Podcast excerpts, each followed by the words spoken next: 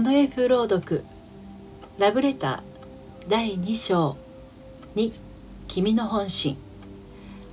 著者羽生ユンさん。ゆりさんは僕が中学1年の時に引っ越してきて以来ずっと仲が良かった4歳年上のお隣さんだ。僕が童顔だからかゆりさんは弟ができたみたいとよく可愛がってくれた。初めて会った時僕のことを小学生だと思っていたようだ。子供扱いされるのは嫌だったけどゆりさんは明るくて優しくて楽しくて僕は姉のようにゆりさんを慕うようになっていった。ゆりさんは少しだけ足が不自由で学校に行く以外は部屋にいることが多かった。僕がゆりさんの家を訪ねるとゆりさんのお母さんは「いらっしゃい」と優しい声でいつも歓迎してくれた。僕の親は共働きで学校から帰っても家には誰もいなかった。何も用事がない時は自然と学校帰りにゆりさんの家に寄るのが習慣になっていた。ゆりさんの部屋ですることといえば勉強を教えてもらったりトランプをしたりで何か特別なことをするわけではなかった。ゆりさんは多趣味で何かに集中している時は同じ部屋にいても僕は僕で漫画を読んでいるということも普通にあった。お互いが変に気を使わないこんな関係を僕はとても居心地がいいと感じていた。高校に入ってから僕の身長はぐんぐん伸びた。身長の変化とともにゆりさんへ対する僕の気持ちにも変化が生じてきていた。僕はゆりさんを姉のように見ることができなくなっていた。この恋心に気づいた僕はゆりさんに素直に気持ちを伝えた。けどゆりさんは僕の言葉を本気と受け止めてはくれずいつも笑って受け流されていた。弟にしか見えないから僕が年下だから。告白しては受け流される。何度同じパターンを繰り返しただろう。高校を卒業する3月僕は懲りもせず告白をするためにゆりさんの家に向かった。ゆりさんのお母さんに促されゆりさんの部屋に入る「あきくんいらっしゃい。お久しぶりだね。ごめん。今手が離せなくって。好きに自由にしてていいから」ゆりさんは少しだけ僕を見てパソコンに視線を戻した。僕はラグの上に座って置いてあった雑誌をパラパラとめくった。写真の撮影法や加工法が載っている。ゆりさん写真も始めたの？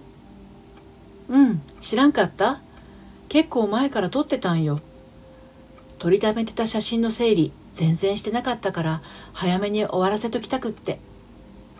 ゆりさんはパソコンから目を離さず答える。僕は「うーん」と言い静かに息を吐いた。雑誌を閉じてゆりさんをじっと見つめる。ゆりさんは僕の視線に気がつかない。ねえゆりさん。ん？なに？ゆりさんはパソコンを見つめたまま答える。やっぱり僕ゆりさんのことが好きです。また？もうはいはいありがとね。ゆりさんは笑いながら僕をちらっと見るとすぐに視線をパソコンに戻した。ねえゆりさん。何東京に行く。え？ゆりさんがやっとはっきりと僕を見て体をこちらに向けた。その顔からはいつもの笑みは消えていた。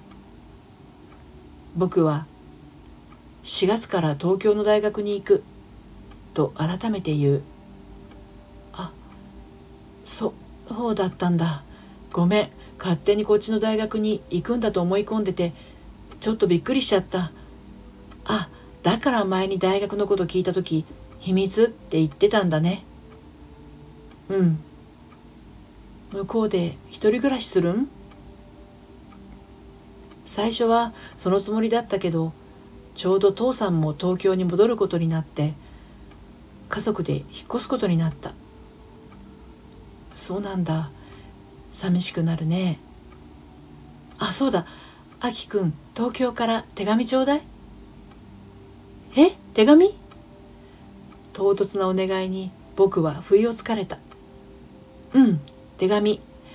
私あきくんの字が好きなんよ。だからね。へえ手紙？と思いながら僕は黙ったまま面倒くさそうな顔をしていた。そんな僕を見てゆりさんは胸の前で手を合わせて「お願い」と可愛く言う「うわ分かった」「わあありがとう」と言いゆりさんの顔がパーッと明るくなった。この笑顔はずるい。あきくんが行く大学は行きたかったところなん？うん。そっか。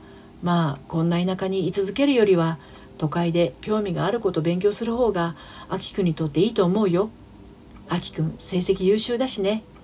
よかったね。おめでとう。うん。東京でバイトするん？いろんなバイトありそうだよね。楽しそう。うん。僕は内心イライラしていた。こんなことを話しに来たんじゃない。ゆりさんの本当の気持ちを聞きたくてここに来たんだ。ゆりさんは僕のことを嫌いではないと思う。なのになんでのらりくらりと僕の気持ちを交わすんだ？はっきりと拒絶してもらわないと僕の思いは終われない。まだ質問をしようとしていたゆりさんの言葉を遮り「ゆりさん」と僕は少し声を荒げた。ゆりさんはビクッとして口をつぐむ。こんなことを言うのは子供っぽい。分かってるけど黙っていられない。何も言わずに東京へ行った方が大人の対応分かってるけど。ゆりさん僕はゆりさんのことが好きだって何度も言ってる。なのになんで真剣に受け止めてくれないんだよ。僕は弟じゃない。もう離れ離れになっちゃうんだよ。何とも思わないの。僕の気持ちが迷惑なら迷惑だってはっきり言ってよ。言ってしまった。きっとこれで完全に振られる。はっきり言ってと言っておきながらそんなこと言わなきゃよかったと今更後悔の波が押し寄せてくる。長い沈黙が続いている。僕は顔を上げることができず座ったままずっとうつむいていた。ゆりさん何を考えてるんだろう。ん？足？うつむく僕の色線の先にゆりさんのつま先が見えたゆりさんを見ようと顔を上げようとすると両耳の上あたりを両手で掴まれまるで愛犬を撫でるかのようにわしゃわしゃと髪を撫で回された想定外な衝撃に「わー!」と驚きの声を上げ状況が飲み込めず「ちょちょなな何?」としか言葉が出てこない。何が何だかわからないまま撫で回され続ける僕。ゆりさんの暴走をやめさせるため手を止めようとするとピタリと動きが止まった。そしてふわっと頭頂部に何かが当たる感触がした。その後感じる僕の髪の毛をかすかに揺らすゆりさんの息遣い。息ってことはさっきの感触はもしかしてキキス？キスをされたと思った途端顔がカーッと熱くなった。なんでこういう状況になったのか考えようとしたが思考は停止してしまっていた。固まっている僕の頭上から「ふっく」と小さく声が聞こえた。はっとして上を向くと涙を流すゆりさんの顔が見えた「えゆりさんなんで?」僕はとっさに立ち上がってゆりさんと向き合う。ゆりさんは両手で顔を覆って静かに泣いている。ごめん僕がきついこと言ったから？と言うとゆりさんは嫌々をするように頭を左右に振った。ゆりさんが泣いているのを初めて目の当たりにした僕はどう対処するのが正解なのか分からず目まぐるしく変化する状況にもついていけずただおろおろとゆりさんのそばにいることしかできなかった。結局ゆりさんの本心を聞けないまま引っ越しの日を迎えた。